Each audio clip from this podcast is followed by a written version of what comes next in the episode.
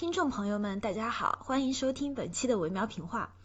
这不是这一期正常的开头，而是一次不得不做的澄清。本期节目呢，它的录制时间是二零二一年的二月二十三日，这个时候《青春有你三》和《创造营二零二一》都仅仅播放了一期，所以在这一期节目里，我本人对于《创造营》和《青春有你》的所有预测，以及所有的评论，以及所有的言论，都仅来自于对于这一期节目的观察。大家也知道，在此后发生了很多很多的事情，以至于两个节目的观感也好，制作水准也好，都呈现出了两极对调的这个狂奔趋势。当然，在此我还是不得不说，两边都有很多我喜爱的弟弟。嗯，这就是我对一定要做出的预的这个嗯澄清，不然的话呢，现在来听的话，我这一期对于这两个节目的评论真的都相当的智障。好的，就是这个样子，希望大家可以嗯享受本期的节目。好的，朋友们再见。嗯，你好像一个高中生哦，谁？你 你长得好萌呀，我越看你越觉得哎情不自禁的我。还在想，难道我像高中生吗？我都服了这样。我们我们电台几个人心里都是没有逼数的那种。豆豆老师说你长得好像高中生，我们两个就觉得他说的是连老师。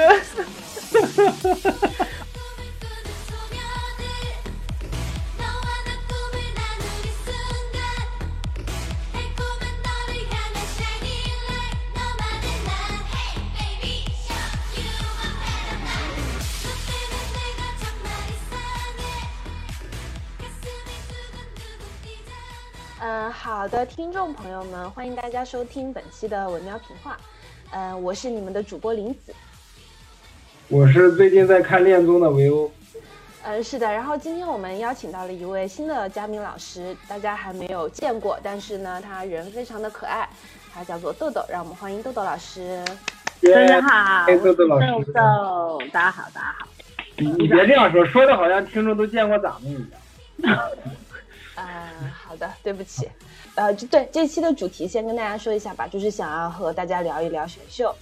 然后，嗯、嗯想要做这一期的原因呢，当然一个是因为近期有两档正在热播的选秀节目，一个是腾讯的《创造营二零一零》，不对，二零嗯。二零二一。再见二零一零。啊，另外一个呢是那个 是爱奇艺的这个呃《青春有你三》，在这两个节目，因为现在是呃都是把第一期上下放出来了嘛，在这个过程当中呢，当然网络上也就有了非常多的这种 cut，然后呢取向大部分都是神丑向的，因为呢在整个偶像体系里面，当然也有一些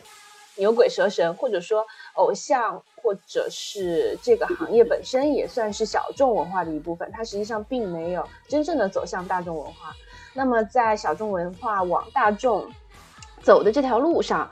嗯，它能够就是迅速打开市场和打开话题度的，当然也是一些相对奇葩的、相对大家不理解的东西。那么，因为在网上看到了很多关于这方面的讨论吧，所以说我就想以一个秀粉、一个老秀人的这个角度来和大家探讨一下选秀这件事。你你之前全部追过的有什么？嗯，全部追完。其实我我我这个老秀粉是有所偏重的，我是一个只追女团的老秀粉。呃、啊，对，Produce 一零一有看，然后还有就是和就是日韩合作的那一季 Producer 也有看，然后当然还有就是我们的创造一零一，然后呢，嗯创造营二零二零和青春有你二，这个是我近几年一直在追的东西。然后当然古早时期的就还有非一零一体系的快乐女生一二三四，哇，真的啊，你你看这么多？对，然后明日之子水晶记我也全部追完了。水晶记，对，就是《明日之子》唯一选女生的一一季就是那个女孩有一个叫什么张玉琪有啊，吗？对，她是最后的冠军。哦，对对对，嗯那个我跳着看了一遍。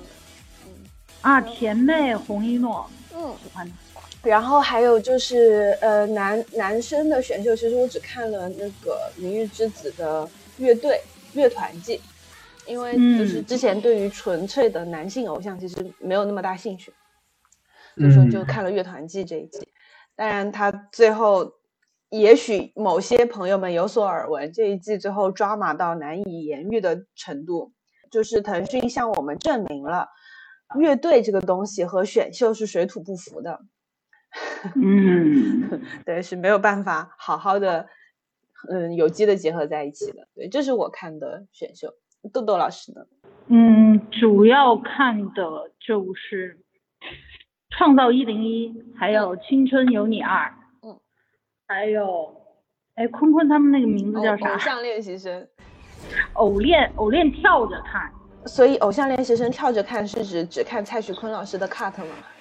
嗯，当然喽。哦，好的，这个当然了。我理所当然的样子，当然。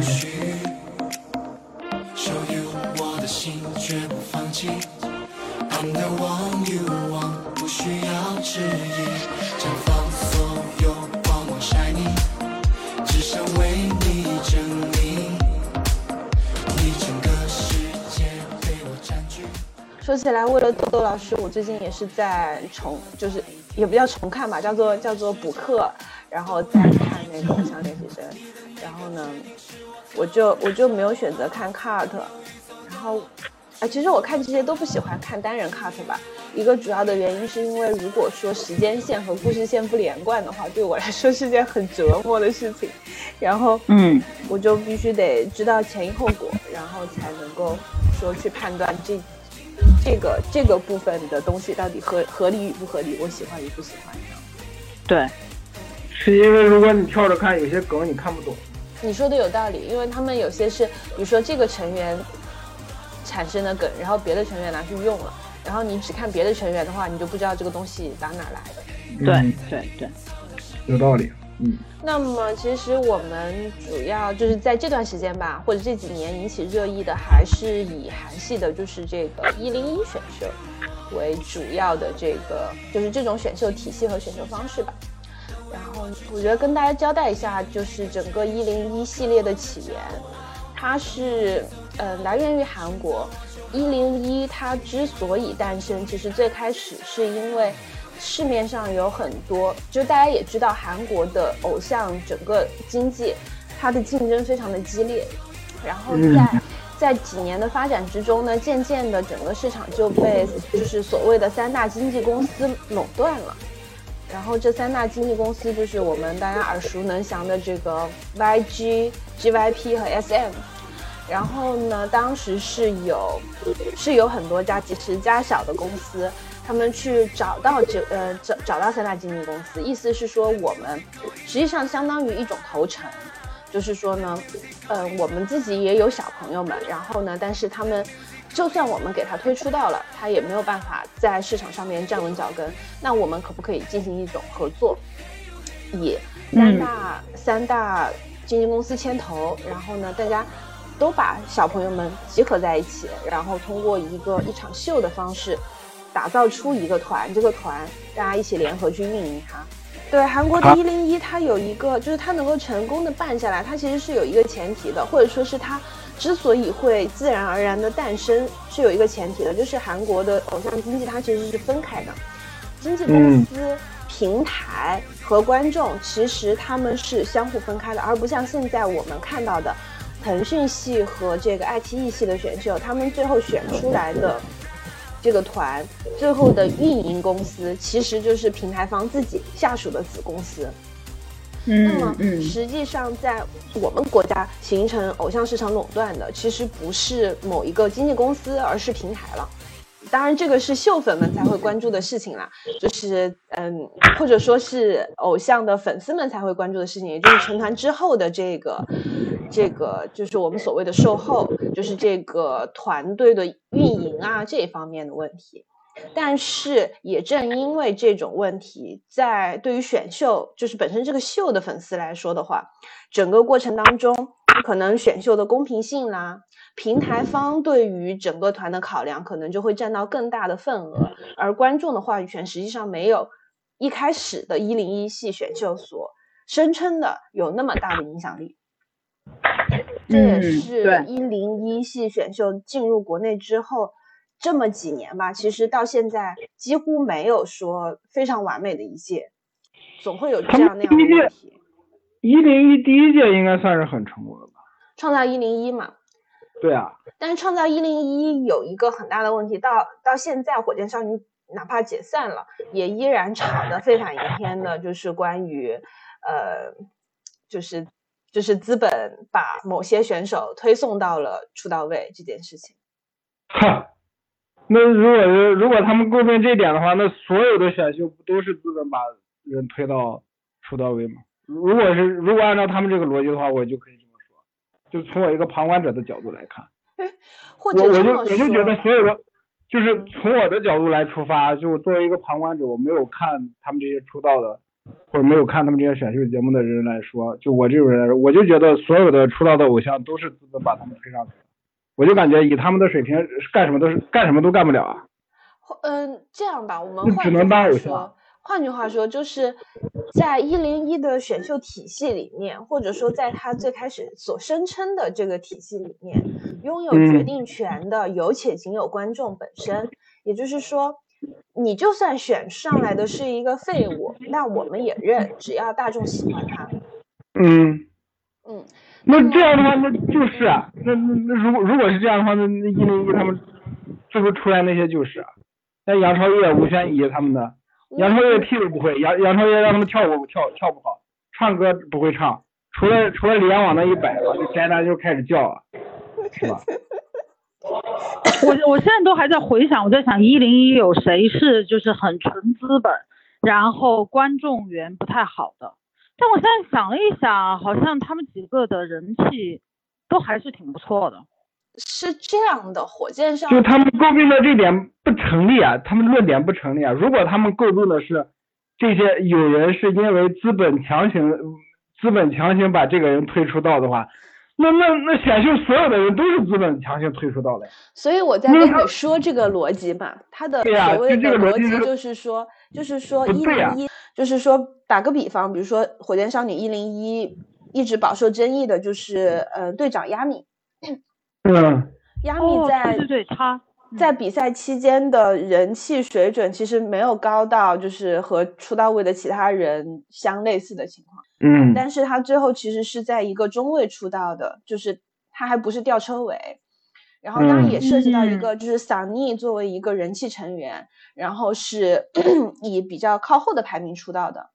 那么当时大家就有一个争议点，就是腾讯是否把属于桑尼的一部分票做到了亚米的身上，然后使他出道。而且关于这方面的讨论和辱骂也一直持续。然后呢，它的转折点其实是就是所谓的跑三事件，也就是。孟美岐、吴宣仪和张子宁当时短暂的宣布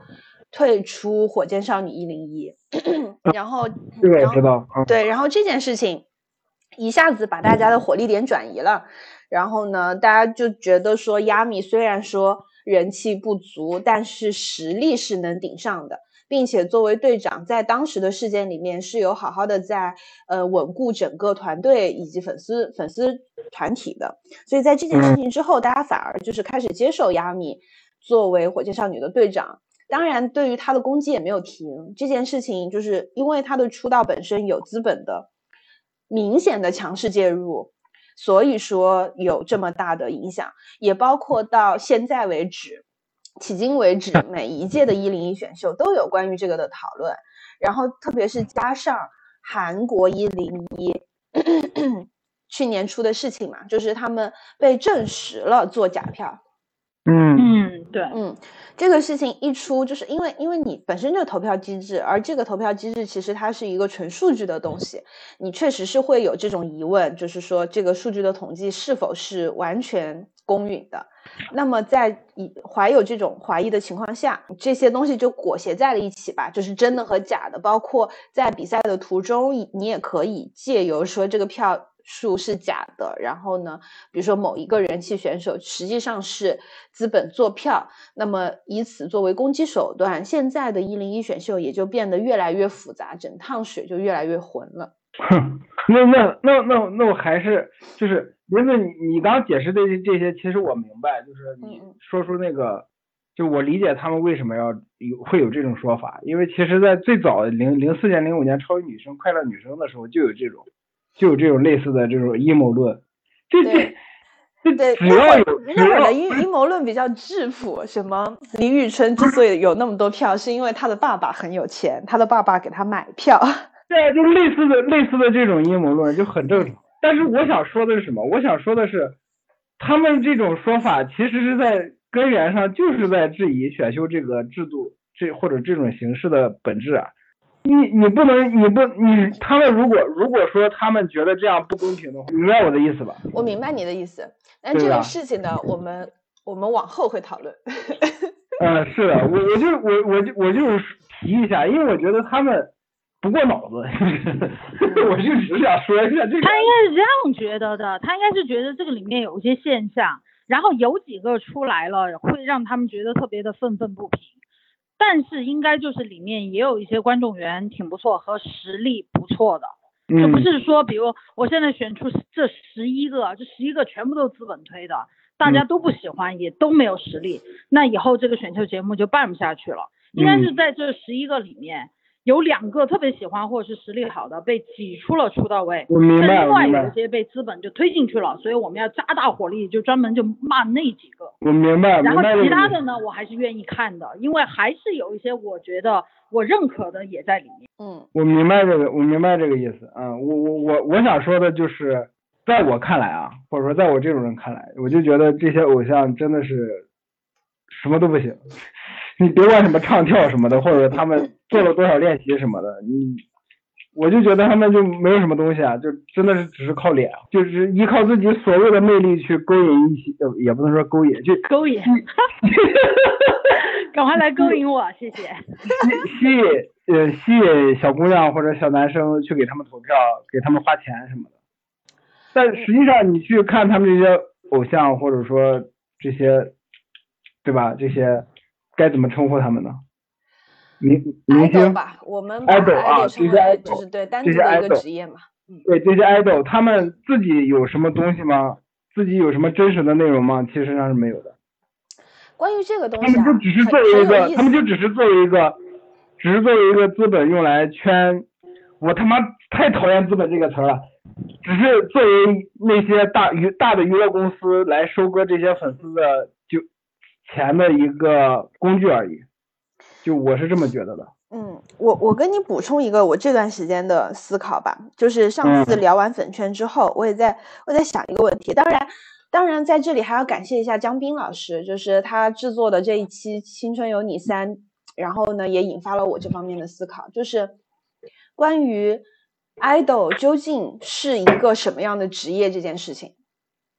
因为我我我之前也老是说，就是你要真听唱歌，你肯定不会去听 idol 唱歌，对吧？你要真听音乐好，你肯定不会去听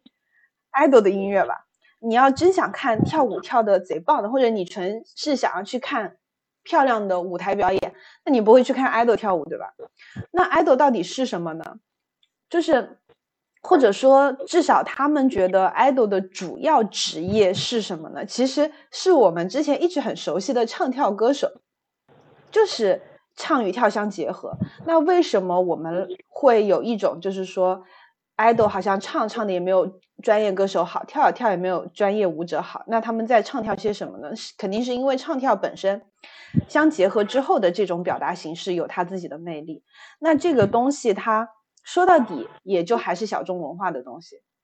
我觉得爱豆行业有一个迷思吧，或者说是为什么会造成现在主流的一个逆反，就是因为它实际上就应该是小众的东西，喜欢唱跳的人就不是主流的人。但是为了能够大量的或者快速的把钱挣到手，大家在尽量的把 idol 或者是偶像这个行业，就是死命的往主流的视野里面推。这种推送实际上才是主流不接不接受它的原因。所以说，基于基于这一点来说的话，嗯，之所以像像今今年现在当下这两档选秀的初舞台表演被大家广泛的拿出来当做笑料和谈资的原因，就是因为哪怕是在偶像的这个这个叫什么来着？受众的受众眼中相对比较优秀的舞台表演，依然会给大众带来一些他们觉得不太喜欢的这种观感。我觉得就是因为，就是因为它就是小众的东西。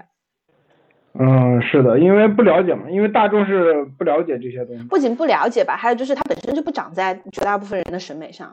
就像 A C 老师一直喜欢的这些，嗯，动作片，就是它哪怕是里面制作最顶尖的部分，依然会有大量的人觉得过于暴力与血腥，不属于他们的审美范围。是的，是的，是的，这个层面的确是这样。嗯嗯。但这只是一个角度啊，不是说完全是这么回事，只是我最近对于偶像的思考而已。是的，是的，是的，是的，说的特别好，嗯。好，我觉得我我自己也是这样的感觉吧。比如我看这一堆小姑娘跳舞，和去看你，比如桃李杯，还有什么舞蹈风暴，人家那肯定是专业的，嗯，对吧？各种舞姿，但是我就喜欢看这些小姑娘。在那儿就是卖个萌呀，那什么，然后跳他们的所谓的女团的舞，我觉得我的内心就非常愉悦。那些跳的再专业又怎么样呢？我也很欣赏，我也觉得承认他们就是那么的 professional。但是我的内心现在喜欢的，我自己里面喜欢，我就喜欢看小姑娘们在那儿穿着漂亮的小裙子，扎着可爱的小头发给我跳舞，就是这种感觉。嗯嗯，就是还是能切中，还是能切中很多人的痛点。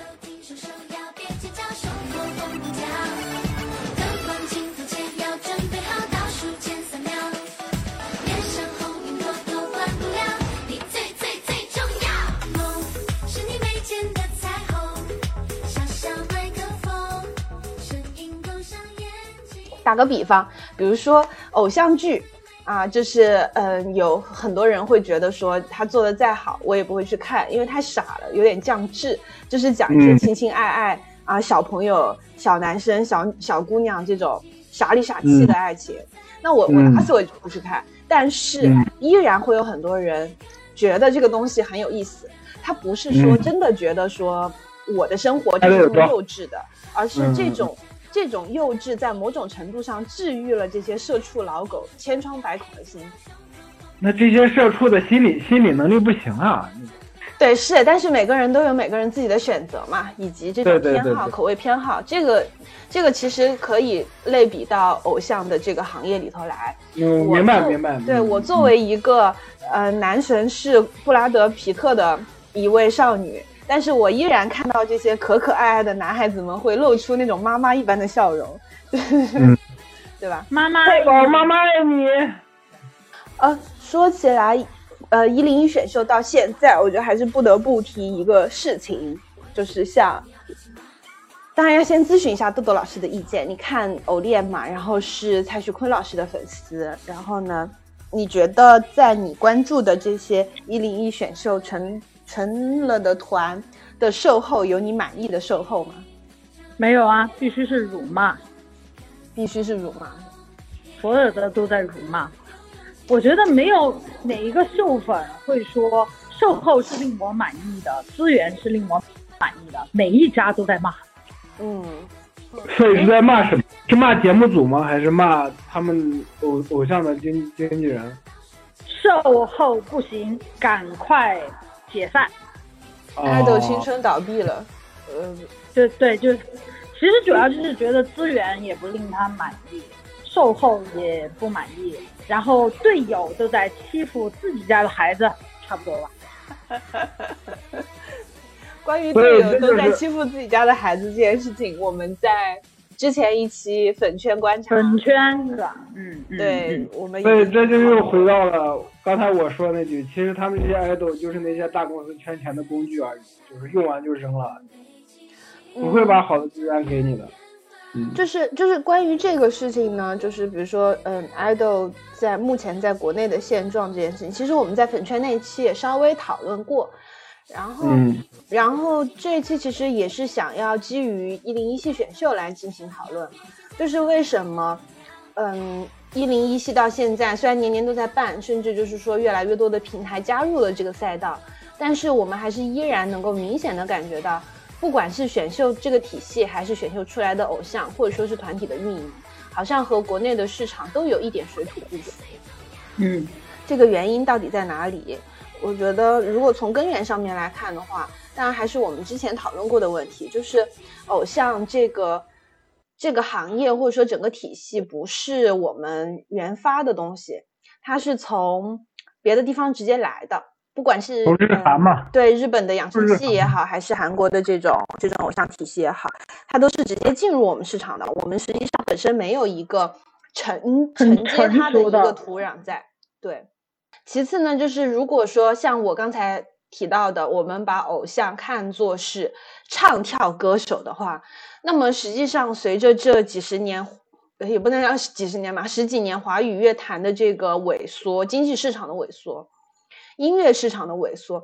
不管是哪个类型的歌手，实际上都已经渐渐的没有办法像原来一样，嗯，就是有那么好的作品和那么好的舞台。那么对于大量涌进来的这样一类的。大量的类型歌手，他们是注定没有办法获得好的音乐土壤的。当然还有，嗯啊，你说，就僧多肉少嘛，就狼多肉少嘛。哪怕是在十几年前众星闪耀的这个华语乐坛的时代，实际上唱跳歌手也不多嘛。嗯，现像现在这个本身音乐市场就萎缩了，然后你又年年涌进来那么大量的唱跳歌手或者唱跳歌手团体，那这个市场。显而易见，就是不够养活这些人的。嗯，还有第三点呢，我觉得就是，其实这个第三点的观察就是比较早期吧，就是像观察最早的，嗯，创造创造一零一和偶像练习生，因为他们是比较早的一零一系选秀国内的，你就能明显感受到，嗯，有一个问题就是对于偶像的审美这件事情是极不统一的。在这两个团体里面，风格差异化之大，已经远远大于后面出来的这几个团。那个时候，大家对于日系审美和韩系审美都还在打架。所以说，你你，比如说你在那个火箭少女一零一里，你既能看到像小七、赖美云、小彩虹这种典型的养成系日系爱的，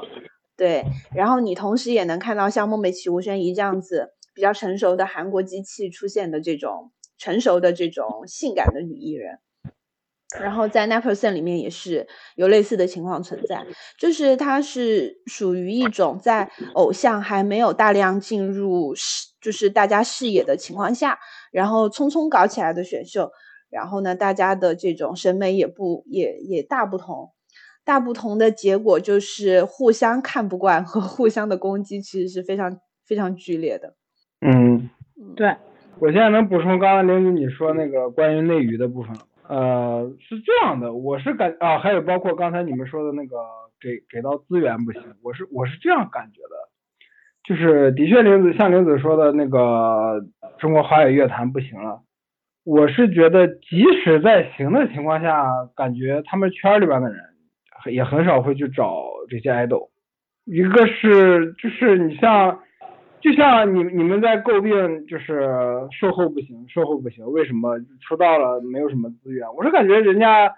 就是你像那些大的公司，大的那些幕后的公司推把你们推出来了，钱的也也已经赚到了。就如果他们有类似的，比如说像发音乐或者要拍电视剧、拍电影的话，他们肯定也会选优先选择，呃，就是有影视经验的，或者说有唱歌经验的。那以前那些人，而不会选择你们刚出道的这些人。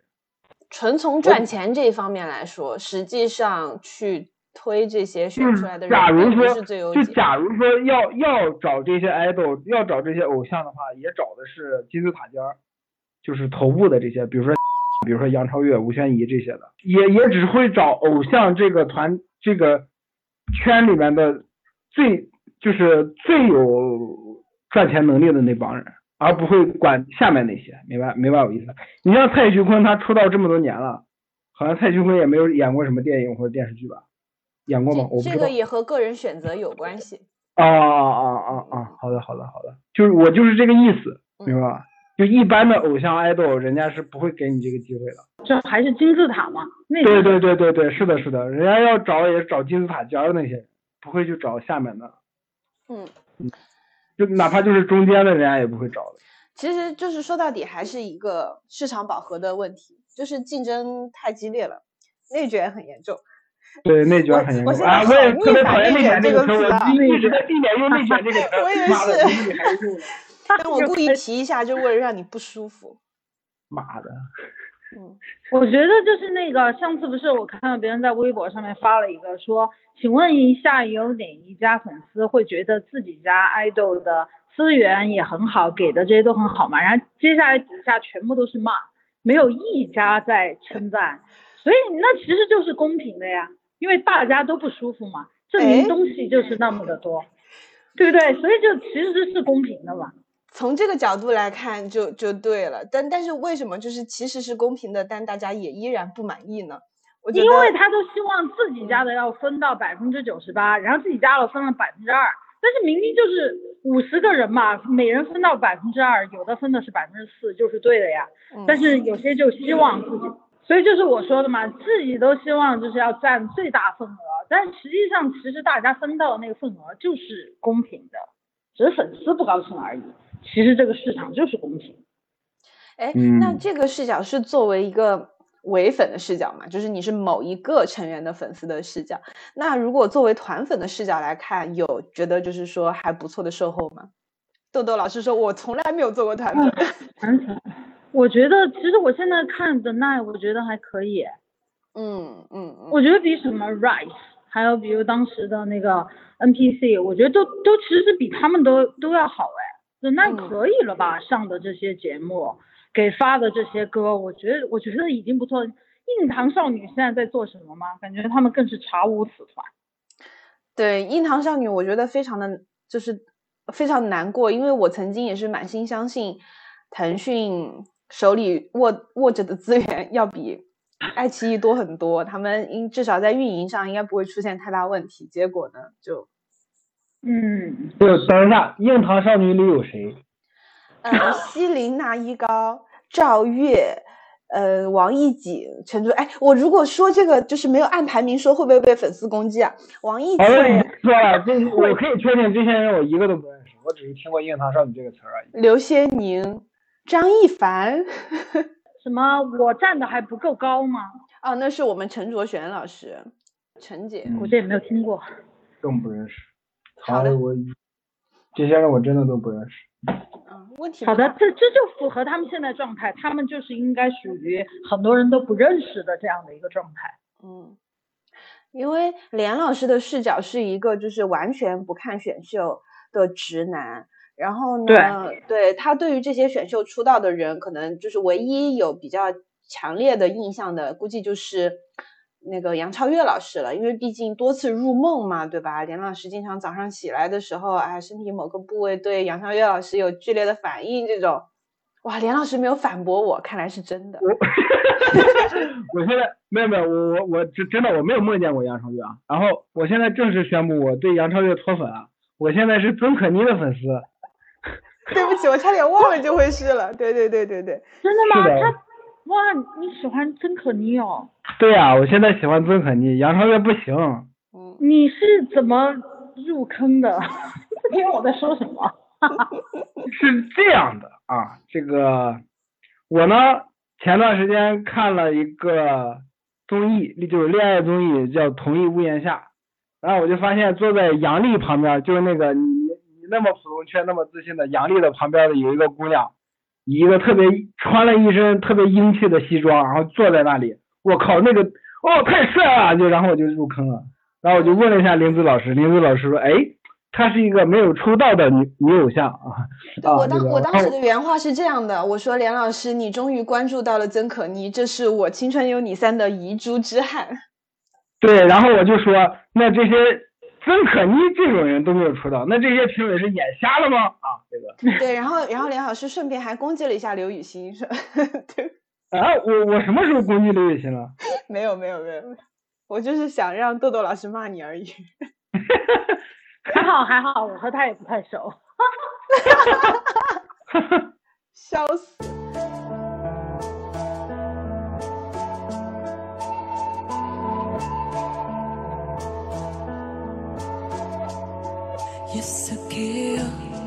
是我们找到彼此的暗号。Yes, okay. 刚才讲到就是运营嘛，就是没有办法让大家满意。然后其实本来想要带出来的话题就是说，在 嗯早期的火箭少女和那个 Nine Percent 出现之后，然后呢就是已经已经大家其实已经相当于试验过一轮了。这个市场对于偶像的反馈，至少在主流市场上面是不太行的。是什么型？是不太行的。北海型。不太，不太行。啊，不太行的。在偶像这个市场内部呢，它它其实已经带来了一些混乱。就是我我在在我的观察内啊，我觉得虽然说嗯一些粉丝群体之间的争斗是。嗯，经纪公司乐于看到的，因为它可以把话题热度一直维持，并且在其中浑水更容易摸鱼嘛，它更好挣钱。但是渐渐的也有一些比较失控的倾向在里面。在这种情况下，这几年更是，就是反而更是大量的，就是出现这种选秀，而且就是各个平台都想要去分一分，并且大量的年轻人。想要投身在偶像这个事业里面，嗯，这个至少告诉我们一件事情，就是至少在这几年的光景里面，选秀这件事情本身还是大有有利可图的，而且是有大利可图。这也是嗯，就是秀粉们渐渐开始有点不满意的原因，就是因为本来我们觉得一个相对单纯的吧，就是虽然说这其中也有一些。涉及到钱与权力的这些故事，但是它好歹也是在一个小范围内的。但是随着选秀的变多，就是这些复杂的东西就是开始越来越多了，并且一些一些一些选秀的内容也开始套路化。然后呢，慢慢的大家就看到越来越多相似的东西，审美疲劳也开始出现，就是选秀原教旨主义的诞生，是吗？就。对的，对的，请还给我们当初那个纯粹的选秀吧。我觉得最主要是就是公司可能会，如果我现在是公司负责人哈，我就会给这些人说，比如如果他们现在要去参加其他的专业的比赛，比如说你的舞姿要最好，或者是演奏，或者是唱歌。但现在我可以说，你唱歌可以，可以去试一下；你长得不错，可以去试一下；你跳的也还行，可以去试一下；你搞笑，可以去试一下。你有点特别，你有你的人设，你也可以去试一下。所以他们就觉得这个渠道谁都可以上一上，而且也说不定谁会红。嗯，专业技能最好那个人也不一定会红嘛，因为大家这个眼光很奇怪，所以就都可以去试一试。对啊，曾可妮老师都没有出道，他妈的凭什么？曾可妮老师。我我之前跟连老师说，曾可妮、曾可妮老师就是飒也飒，帅也帅，性格也挺好，但是确实在实力上面有一定的缺陷，连老师不服气。我没有不服气，因为我根本没有看这个节目，爱咋咋地，我就是曾可妮的颜粉而已。我那属于早上会，不某个部分会有反应，不不属于不属于不属于啊。但是刚才杨超越你没有否认哎。对，杨超越没有否认，我懒得否认。虽然没有入梦，但是身体的某个部位还是对他有反应。没有。对我指的是嘴角，就是看到他，你嘴角就会提起来。没有。嘴巴上否认，身体却很诚实。我必须必须就是强调一下，没有，嗯，身体也没有很诚实啊，那个。嗯，所以说到这个选秀的原教旨主义，也就也就其实。比较顺畅的引发了我下接下来的一个思考。当然，在这里还是要再次感谢江斌老师的《青春有你三 》。好，这这期节目是给江斌是给钱了是吗？江斌老师是不是要出道了呀？我觉得继那个杜华和龙丹妮之后，下一个要出道的。看他真的想要出道了吧？对。就是其实其实这个这个这个讨论也是因为今年创和青三在对打了，然后呢，嗯，然后呃至少一个小范围的取样调查吧，就是我们屋三个室友，我们三个人一起看的，两边都一起看了，然后大家都说了同样的话，说今年青春有你三要比创造营要好看一些。这个好看不是指。嗯，专业的秀粉或者就就是专职秀粉对于节目本身的就是这个表演内容的好看的评判，而是以一个纯粹的路人对于综艺的评判来说，觉得《青春有你三》要好看很多。Interesting。对，interesting，也就让我在想一个事情，选秀选秀嘛，它就是涉及两个方面的，一个就是选，一个就是秀。而真正的就是我之所以说要感谢姜斌老师，就是因为我觉得，嗯，爱奇艺的思路在某一方面上来说是对的，这个方面就是指偶像这个行业或者选秀这件事情。能够真正走入大众视野的正确方式，可能是《青春有你》正在尝试的这条路径，就是把它更多的综艺的元素加进去，你把它当做一场普普通通的真人秀。所以，所以以前是没有的。嗯，也不是没有吧，而是更多的是就是就是强调于选，就是节目的所有的设置。都在于让你去看到这些人的能力，然后从所以没有没有没有那个就是他们场下的互动那些。嗯，举个例子吧，就是《青春有你三》今年干了什么？就是，呃，其实从《青你二》就有这个苗头，《青你二》一开始就是正常来说啊，选秀一零一系选秀一开始除了选手的自我介绍以外，接下来就是第一个舞台的表演嘛。那因为你是你是选秀，它。更多的还是这种比赛的性质，那一开始就是大家的能力展示展示，你就当做才艺展示环节好了。嗯，然后《青春有你》从去年开始，他就在第一期花了大量的篇幅来设置一个情景，让选手们集中在一起，或者是给他们一些呃得以表达自己的空间。去年呢是搞了一个，嗯，叫什么来着？就是见面的晚宴吧，就是所有人去入场，然后聚集在一个长桌面前，然后大家聊聊天、吃吃饭。只有选手和导师在的话，其实，嗯，就是可以提供讨论的话题也更少，然后选手们自我的展示也更少。今年就搞了一个强迫他们进行自我展示的环节，就是上来就先安排了媒体来对他们进行一对一的访问。哦。所以找了伊丽静来是吗？对对，伊丽静老师特别的性感，我觉得就是。啊，我只是随口一说，真找啊？没有没有，我也就随口一接，你信个鬼啊！妈的！AC 老师狂喜，AC 老师狂怒。你知道给给听众解释一下，就是 AC 老师现在是伊丽静老师的粉丝啊，这个脑残粉。解释一下，AC 老师是我们的主播之一。好，我们继续啊，就是说，嗯，在这种。突如其来的环境里面，然后还需要选手就是进行这种，嗯，观点的输出，那么是其实是一个非常非常容易观测到一个人性格侧写的一个一个一个好的情景设置，嗯，然后他他在他在第一期花了大量的篇幅在这件事情上面，也是我觉得他在解构选秀这件事情的一个尝试，就是。你说到这儿，你说到这儿，我反而有一种感觉，就是他是换了一种形式来立人设。啊，对，说白了就是说在讨更多的在讨论一个选什么的问题。嗯嗯嗯，因为之前像大家，特别是在主流方面的争议点，就是说，哎，你看你们选秀选秀选秀，结果最后出道一堆废物。就是当然有一些能力很强的，但是好像每一年都会出现这种综艺性更高，而在所谓专业能力上要弱很多，甚至几乎没有的人。嗯，杨超越啊、张一凡呀、虞书欣啊之类的，对吧？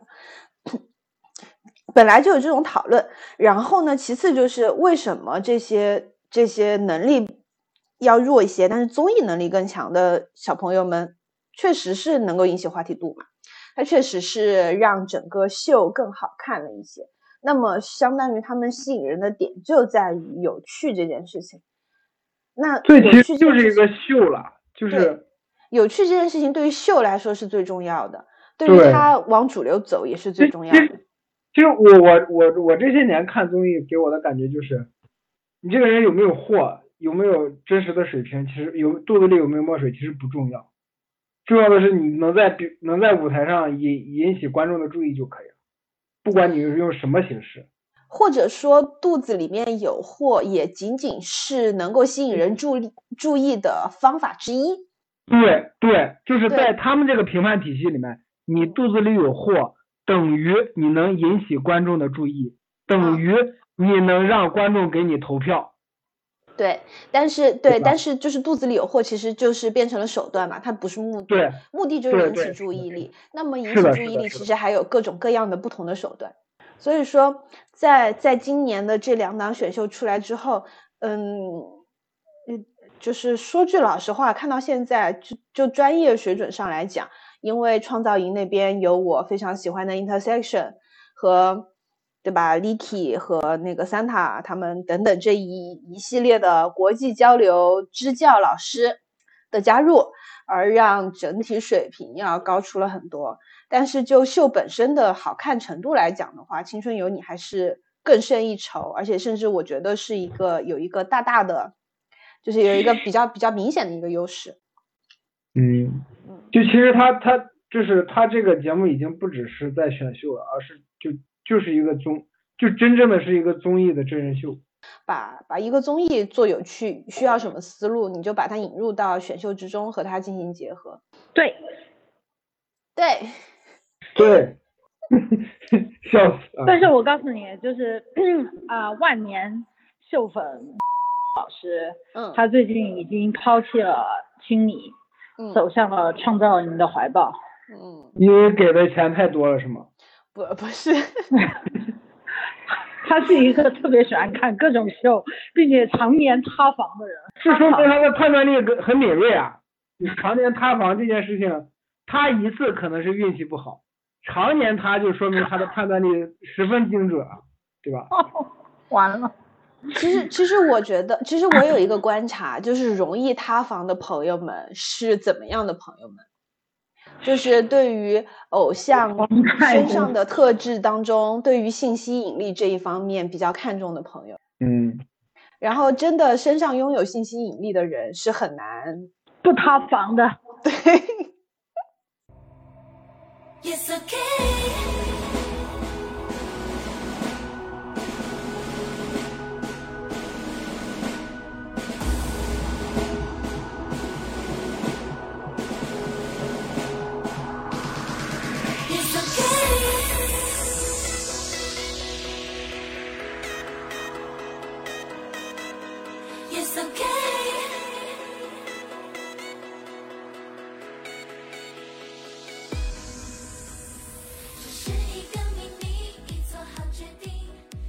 就是我，我真的我在写这一段大纲的时候，我就怀疑我到时候会把它讲成就是说江滨表彰大会之类的东西，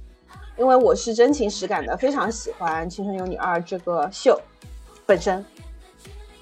我所哎，我现在突然觉得《青你二》就是我们女孩子的，就是这个节目里面，我觉得群像都做得好好哦，是的，没错，这是对吧？这真的就是，觉得虽然创造一零一我也比较喜欢看，但是青你不是因为什么星星啊这些哈，就嗯整个我都很喜欢看。现在让我重新再回去看，我都可以回去看很多遍。嗯哦，特别是我的联欢会，啊，哎是的，是的。我觉得《青春有你二》之所以可以把群像做得出色，以及可以把这种气氛做得非常的温情，有一个很重要的点，我觉得是江斌老师非常聪明的一个点。因为选秀选秀还是涉及到竞争的问题嘛，大家是有一个对抗性存在的。比起其他的选秀选手之间的对抗这件事情，《青春有你二》其实几乎在把它无限的弱化。那么它的对抗性体现在哪里呢？是体现在所有的人在和赛制进行对抗，在和比赛本身进行对抗，也就造成了最后表达出来的一个一个一个一个我们看到的这个表象是，所有的选手们好像他们才是一体的，他们在对抗这个世界，所以他可以把群像做的那么优秀，我觉得是因为最最根源的这个对抗性这一点，他抓得很好。嗯嗯嗯，对，你仔细去看，包括他们的一些小组 battle 啊什么的，其实组与组之间的火药味其实根本就不强。这个当然跟后期剪辑和节目制作有关系，这也代表着说江斌老师在一开始的价值选择上面就做得非常非常的优秀。姜斌老师，妈妈爱你。对姜姜姜饼人，我再也不骂你了。虽然说就是说你确实穷疯了，然后呢想钱想疯了，但是呢啊，妈妈还是爱你。妈妈依然爱你，妈妈的爱。等一下，这个意思是竞争性更强了吗？因为我刚听了有点不明白，因为彻底进入我不懂的领域了。哎，行，我们跳过这一趴，就是就是意思来，就是我来，我来试一试。哦好好好就比如我和林老师，现在我们要比赛，然后我说你没有我牛，我比你厉害。林老师说我一定要比你强，我一定要赢过你。然后这是正常的竞争，但是嗯现在青春有你，就把我和林老师拉着手，我们就说我们一定要实现我们的梦想，不管是林老师留下来，还是豆豆老师留下来，最终我们只要奔向那个未来就好了。你永远是我最爱的小姐妹，就是这样的感觉。就是我们不互相喊话呀、狠啊这些，我们就是无论最后留下来的是谁，我们俩的感情才是最真挚的。我这听着就好假。但是但是就是慢慢的打造里面哈，就是就是你就不会觉得假，你觉得也差不多吧，就是这个样子。嗯嗯就是因它为什么他就需要打造嘛，一期又一期的，你就渐渐你就觉得他们就是应该是这个样子。嗯所以才会导致现在成团以后骂声还挺多的，说什么哎，之前在厂里面觉得他挺好的呀，没有想到最后居然怎么怎么，就心里面想要抢你的资源。当然啊，他们就是竞争关系嘛，他又不是你的亲生姐妹，怎么可能？对，然后这种这种这种有爱的氛围，为什么当时并不显得那么假？还有还有几个原因，就是就是一是我我说到的节目制作的原因，在制作层面上让它潜移默化的进行。第二一个原因也是跟当时的小姑娘们面对的环境是相关的，因为当时大家就是在厂里，然后所所要面对的东西就是那么多。当你离开了整个节目之后，就涉及到比较血淋淋的、比较直接的资源竞争。然后，但是，嗯，我觉得还蛮那个蛮开心的一点是，虽然不是所有的人都把这个友谊延续下来了，但是在这个节目结束之后，确实还是有大量的选手在和就是在彼此之之间还是有比较多的互动，至少证明那段时间的友谊在某一定程度上来说还是有有自发性的东西。嗯，嗯，我明白，我大概能理解。就是我看《奇葩说》嘛，有嗯时候两个辩手有时候也会说，虽然坐在对面或者怎么样，但是也会说啊，我们俩每天晚上在酒店的时候也会谈论啊，弟弟肯定就是你啊，就类似于这种感觉。是的，就就骗观众的眼泪嘛，就说白了。嗯 嗯，是没错，这个从节目制作的层面上来讲，其实是很好的。至少《青春有你》达到了一个，就是《青春有你二》达，就是做到了一件什么事情呢？就是我作为一个无情秀粉，我至少能叫上来四十个参赛选手的名字，然后并且能一一认出他们来，就是证明他在群像制作上面确实是成功的，并且在这些感情的渲染上面是相对自然的。嗯对对，所以《青春有你二》的成功也让也让我对于就是今年的青三也保持着比较大的一个期待，就是嗯。我的期待点就是在于我感觉姜斌老师找到了就是属于选秀的不同于传统选秀的一些特质，然后嗯。在寻找这件这些特质的方面，我觉得他有一定的经验之后，他可能也会交出更多的不同的这种答卷。嗯，所以我对于今年的青三是比较比较比较期待的。嗯然后关于选秀选什么，我们刚刚聊了，然后关于要秀什么，就是其实也是一个挺有意思的观察吧。呃，这个观察特别好笑。我前两天在微博上看到有一个朋友，他是当然更喜欢创造营，今年的创造营多过青青春有你的。然后他提出的一个观点是，嗯。第一期初舞台开播之后，创造营的那个 CP CP 线和 CP tag 已经出现了好多了，然后很多人磕起来了。但是青春有你这边甚至连 CP 都还没有，说觉得就这个我今天就在讲 Lofter 都看到文了嘞。啊，对我还我还我还看到超话了嘞。好的，好的，就是说在这这个层面上，他觉得青春有你就输了。然后这件事也让我觉得很有意思，就是当然不只是选秀啦，这几年的综艺，大家有一个说法嘛，就是综艺都要炒 CP，不不炒 CP 的话，综艺就火不起来或者火不下去。这个这个其实做的最过分的一个节目，就是我之前提到的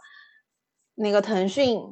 搞的这个《明日之子》乐团季。CP 很多，嚯、不只是很多，而且是很硬，就是强拉，就是整个节目从第一期开始就充斥着一种给我磕，给老子磕的那种氛围。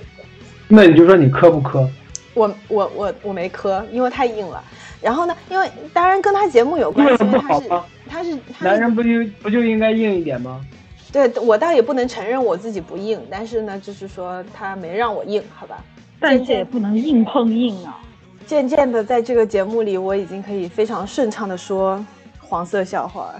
啊，然后我们回到就是秀什么这件事情，就是就是 CP 线嘛，然后讲一下《明日之子》的那个乐团季。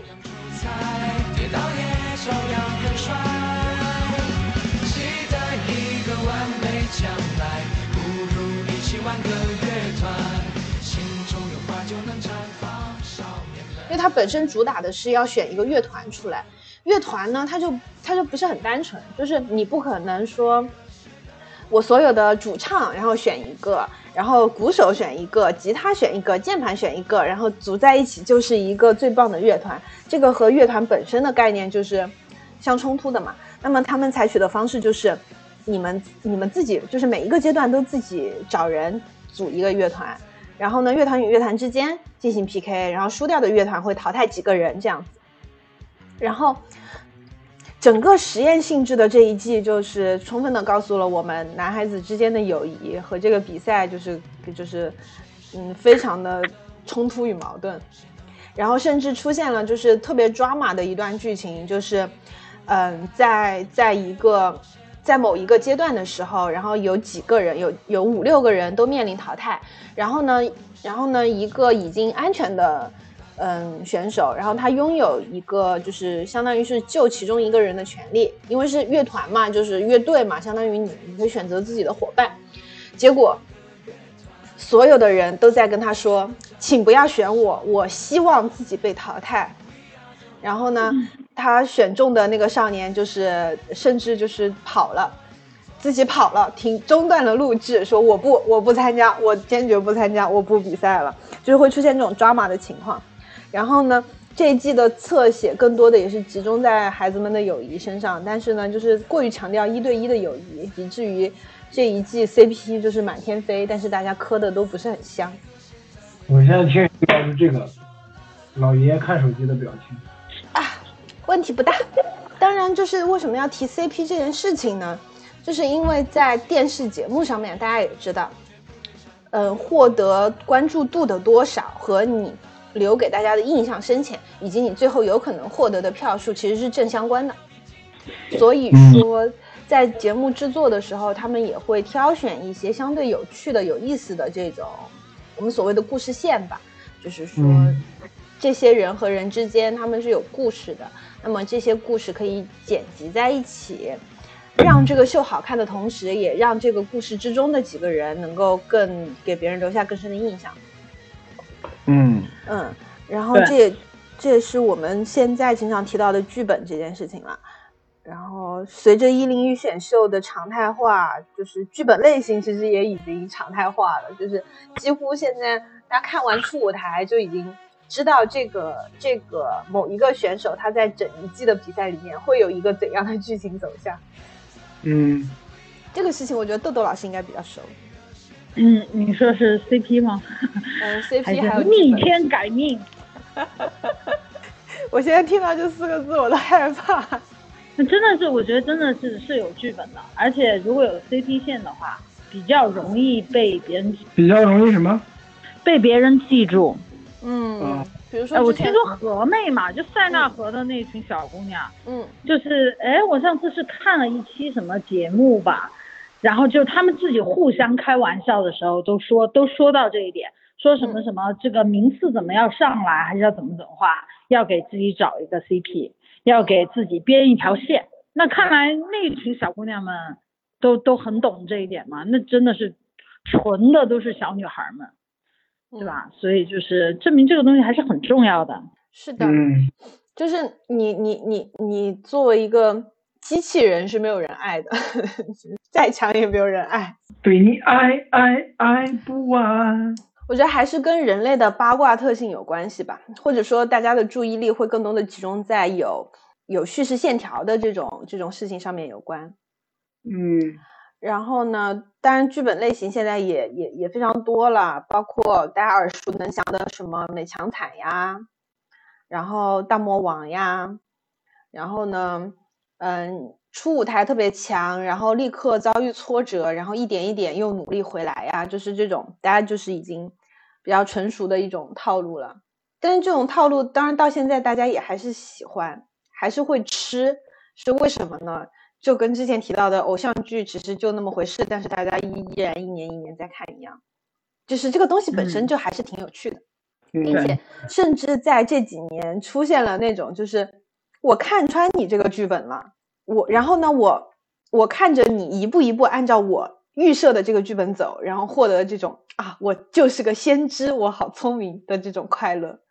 也已经嗯出现了。所以说，而且就担得了啊，有些人他就有这个剧本，然后但是他演着演着他就担不住这个剧本了，但是有些人他就每一步他都担得很好，嗯，你就虽然知道他是有剧本的，但他每一下他都都做到位了，那这也是一方面的专业嘛。说的好有道理呀、我感觉你是在暗示 还是什么？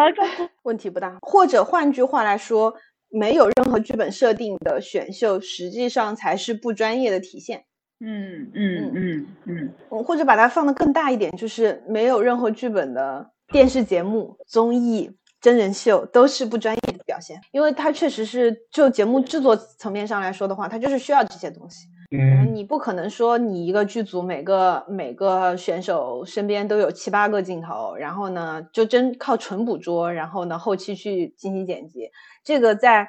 技术层面和资金层面上来说也是不现实的。对，嗯。所所以说也要呼吁大家就是平常心看待剧本这个问题，嗯。嗯嗯。以及平常心看待熊猫糖。嗯，嗯，熊猫啊汤，嗯，怎么了？他们很好哎，我觉得。对啊，我也觉得熊猫汤很好哎。对，我觉得超棒的。我觉得《青春有你三》看到现在最棒的就是他们五个。你知道虎扑上面流行的一句话是什么吗？宁愿让 gay 出道，都不让娘娘娘炮出道。哎，我有一个疑惑啊，就是在直男的视角里，娘炮是不等于 gay 的，是吧？我不知道，因为我不是一个纯粹意义上的直男，你懂吗？不是一个我就知道你和张苗晨意义上睡过。哎，没有，我的意思是我只有在面对我喜欢的姑娘的时候才会变成秒变直男，但是一般情况下我不是那么直，明白吧？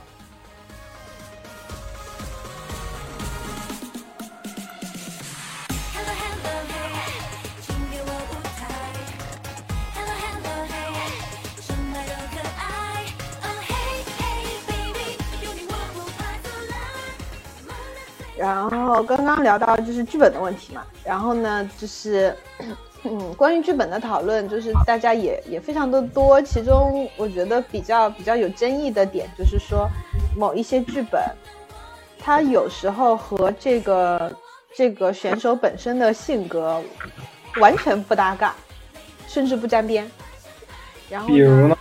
比如说，我觉得我会得罪人。比如说孟美岐老师，她在《创造一零一》里面拿的是所谓大魔王的角色，就是一个各方面都很强，然后呢比较冷酷的那种少女。但她实际上本人，她本人的性格其实是我比较喜欢的，就是那种比较温柔的姐姐的那种形象。她在嗯自己在参加创造营，不是创造一零一之前，在她的团体里面，其实也是这样一个温柔的姐姐丹这样一个。但是在在节目里面，就是领了这个大魔王的人设，虽然最后也让他第一第一名出道了，但是在他出道之后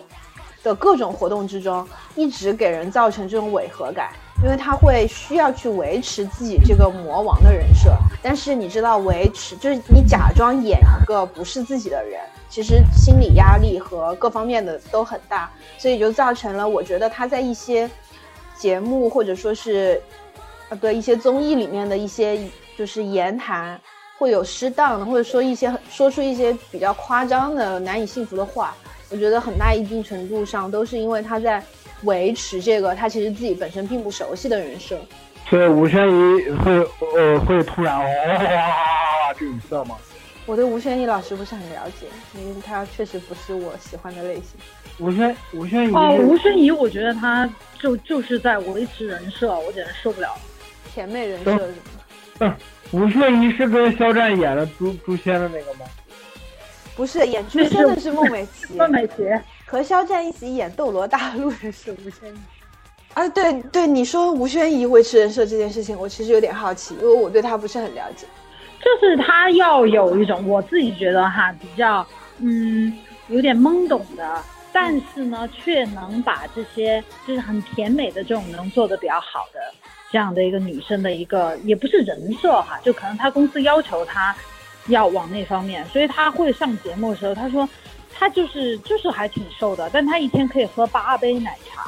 这意思是可以吃很多东西，然后最后人家就是可以这样轻轻松松的又瘦，然后又很甜美又各种，但是就是大家就就会觉得看的会有点无语嘛，有的时候就讲的话太过夸张，嗯，就让你会觉得嗯肯定不是这个样子。那杨超越杨超越就没有这个问题。哎，对，杨超越就没有。杨超越就比如哈，我觉得吴宣仪她就想要那种，就是其实我没有很努力，但是我就是这么的甜，我也这么的努力，我身材也能保持这么好，我就是一个懵懵懂懂却能做到这一步的女孩。但是杨超越就是我就是打工人，嗯，然后她讲的很多话其实是非常现实的，她长了那张脸，但是讲的很多话都是很现实的。嗯所以我觉得杨超越老师完全就应该就是这个样子的，但是吴宣仪老师就和他所描述的那些，我觉得肯定是不一样的。嗯嗯，就大郎喝药也是杨超越他自己的啊，对不起啊。没有，我就是我就是最近这这这几天看到杨超越那个大郎喝药的图了。还说自己不爱杨超越了，哎，男人的嘴啊。没有，他妈的虎扑到处都是那张图，嗯，我想不看了都都没法。虎扑最爱，就是其实我觉得就是嗯，不管是偶像还是艺人吧，就是总之你在镜头面前维持一个形象是正常的，或者说维持一个相对统一的一贯的一个嗯波动不大的形象，其实是一个比较必要的事情，因为它相当于是你艺人身份的一个标志。嗯嗯，但是，嗯，嗯，当然，你维持的那个形象和你自己本人不可能百分之百相同。比如说，艺人朋友们在在镜头面前都不说脏话，我不相信他们都不是不说脏话比如王源同志还抽烟呢。啊，抽烟多正常的事。然后呢，嗯，只只是如果说你的这个人设和你本人实在是差得太远，就是它是你性格的一个侧面，或者一个一个一个单纯的一个某一个特点，你把它拿出来放大并且常态化，这些其实都是可以接受的，或者说至少在你艺人本身的职业生涯里面，你是不会过于痛苦的。但但是，嗯。如果你的这个人设和你本人实在是千差万别，差得太远了，那么不仅观众能够看出端倪，而且对于维持这个人设的本人来说，其实也是非常痛苦的，而且很容易出现一些漏洞，而这些漏洞就会更加源源不断的成为看客们的谈资和笑料。嗯这也是我挺心疼孟美岐老师的一点。我觉得她这几年所遭遇到的这些讨论，绝大部分的问题都不在她自己本身，而在于就是这个她她和她所要维系的这个形象之间的矛盾。嗯（括号不是我喜欢孟美岐的意思，反括号。其实我觉得她还可以，就本身我也看出了，就是你说的嗯那种温柔姐姐那种，她本身应该是那个样子的。嗯，啊，所以那个一群男的选秀那是哪个节目？有很多节目都有一群男的选秀，比如说就那个光头的那个，就最近有个光头《青跳舞的。春有你三》，啊我的梁那个青森老师。嗯，对，《青春有你三》，那曾可妮是哪个他可以？曾可妮是《青春有你二》。等会儿，所以《青春有你》是男的跟女的都有对的，他们现在插着来，一年男一年女。啊，是这样啊，好的。所以那个跳舞的光头的魅力在哪里呢？就是骚吗？对他就是就是以最冷酷的形象讲最欢乐喜剧人的话，然后同时他也是桃李杯拉丁舞的冠军。哎，好吧，他是有硬货的，那我也不讽刺他了。对，当然他，嗯，如果我们把选秀，至少在大众的视野里，更多的把它当做一个秀来看待的话，那么对于秀人的售后，其实就就比较能够理解了。就比如说很多团体，它其实没有比较完善的后期运营。嗯，比较明显的就是我们提刚才也提到的，或呃不是硬糖少女三零三，就是照理来说，腾讯也不缺资源，然后他自己也是能够捧团体的，但是你能感受到硬糖少女迄今为止的资源活动都比较少。嗯，少有的一些活动也不那么入流，比如说他们和和平精英进行了深度绑定啊之类的事情。怎么说呢？如果如果把选秀看作秀来看待的话，就相对合理了。因为对于平台来说，办这场秀的平台以及运营这个团的平台来说，它实际上真正挣钱的时机就是秀本身。对于节目本身来说，它所需要的利益和热度，其实在节目的结束的当下就已经结束了。那么这个团接下来的运营，实际上并不占据经纪公司挣钱的大头。对啊，对的，所以也有一个老话说什么“秀人半年定律”嘛，就是秀人在结束选秀之后，他的热度持续时间大概也就半年左右。然后至于接下来还能不能够继续维持热度，当然就看自己本身和嗯、经纪公司接下来对他的规划。同样的，也因为这种秀本身比选要重要的事情，而造成了现在越来越多选秀之后，越来越多的多届选秀参赛选手的出现，就是已经有很多选手是曾经参加过选秀，然后回来又再次参加，这种情况也越来越多嘛。然后，如果你把它看作是一次普通的商务活动，一个简单的节目参演，我觉得可能会更加合理一些。嗯，对啊，本来就是啊，我我我在我的概念里，选秀本来就是这样一个节目呀，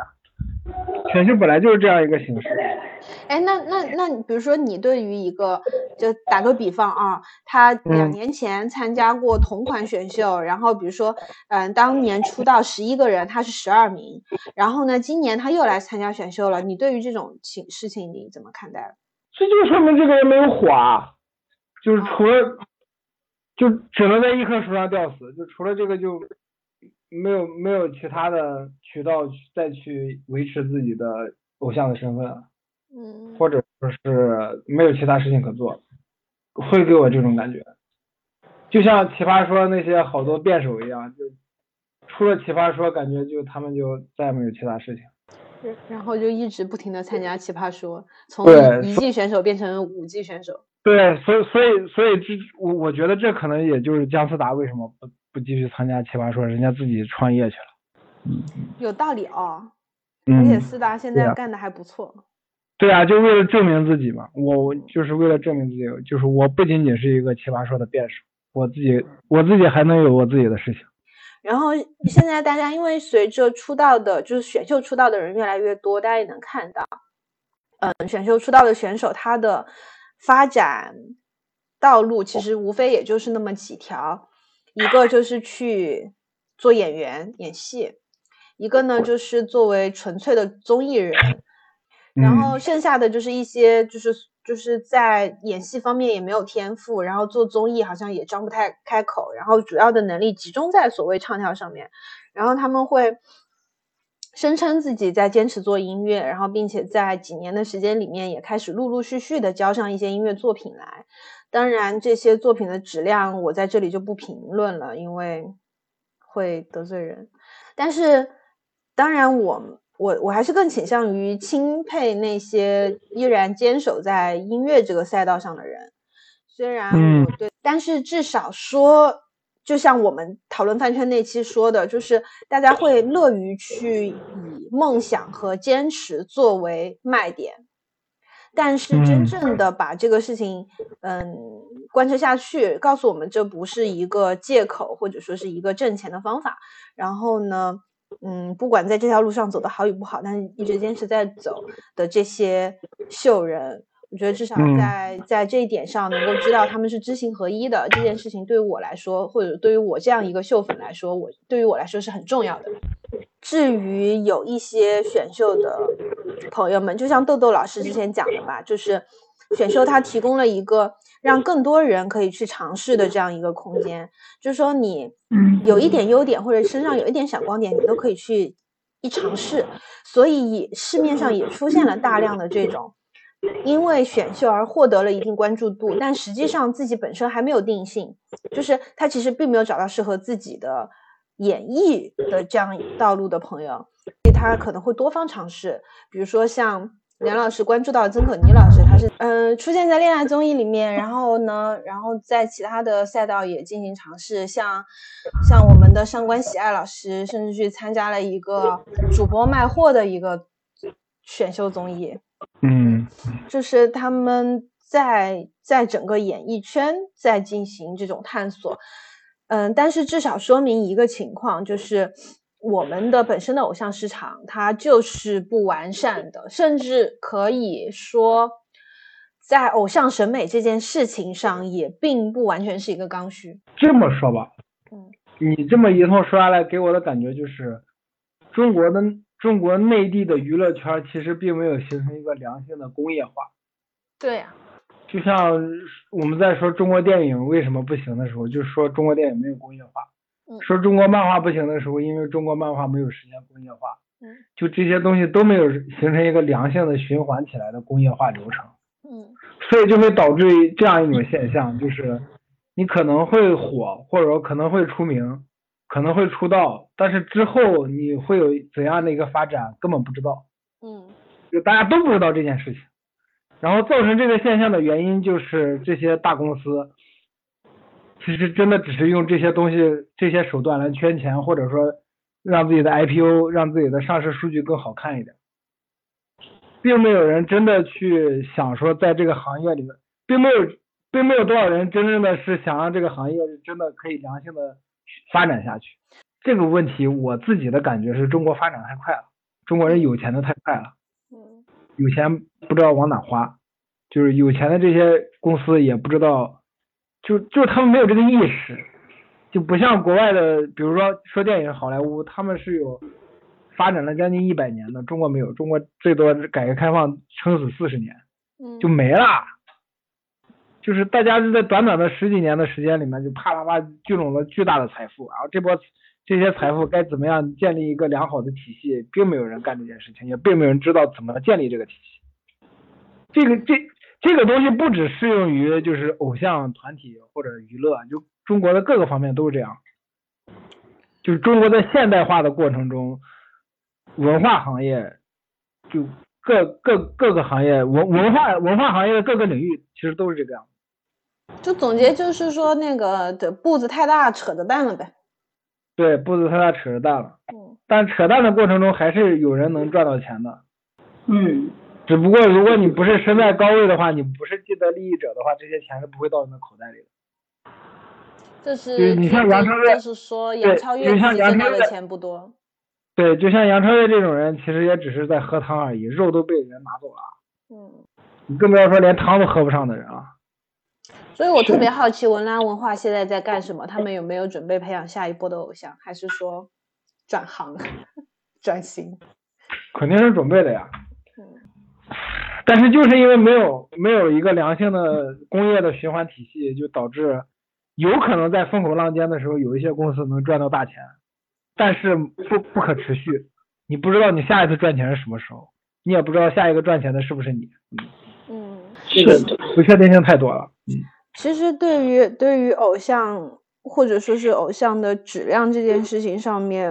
我没有太大的忧虑，因为怎么说呢，你就是横向的去看，不管是日本也好，韩国也好，他们嗯有相对成熟的这些团体吧，然后音乐类型啊什么的，其实也有比较固定化的范式。当然，我们抛开那个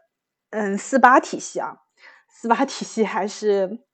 还是相对来说更小众一点。在音乐或者唱跳质量上面，怎么说呢？我觉得还是有这样一个希望吧，就是它是能看见的希望，就是它的它在质量上面会越来越好。虽然说，我觉得爱奇艺真的买歌的这个审美真的是太差了。当然，这种这种限定团的后期运营，它出现的这种质量问题，也跟公司可能只想挣快钱，以及他的钱大头已经挣完了这件事情有关系，他不愿意花更多的钱在打造和维护这个团体上面。嗯但是随着选秀，他把偶像这个行业带到大众的视野里面，那偶像可能这个这个行业要么就是真的大众没办法接受它，慢慢就消失了，要么就是越来越多的人进入真正的进入这一行。我并不觉得选秀是在对偶像行业是有建树的，我是说真正的有人开始，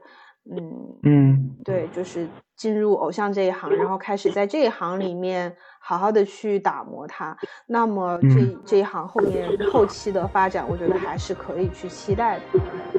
嗯对，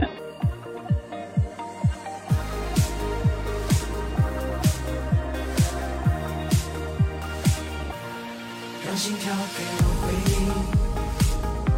交汇的眼神已决定，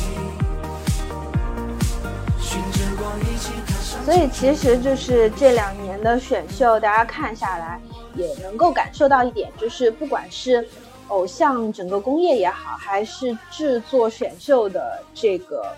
单纯的平台和制作方也好，都在企图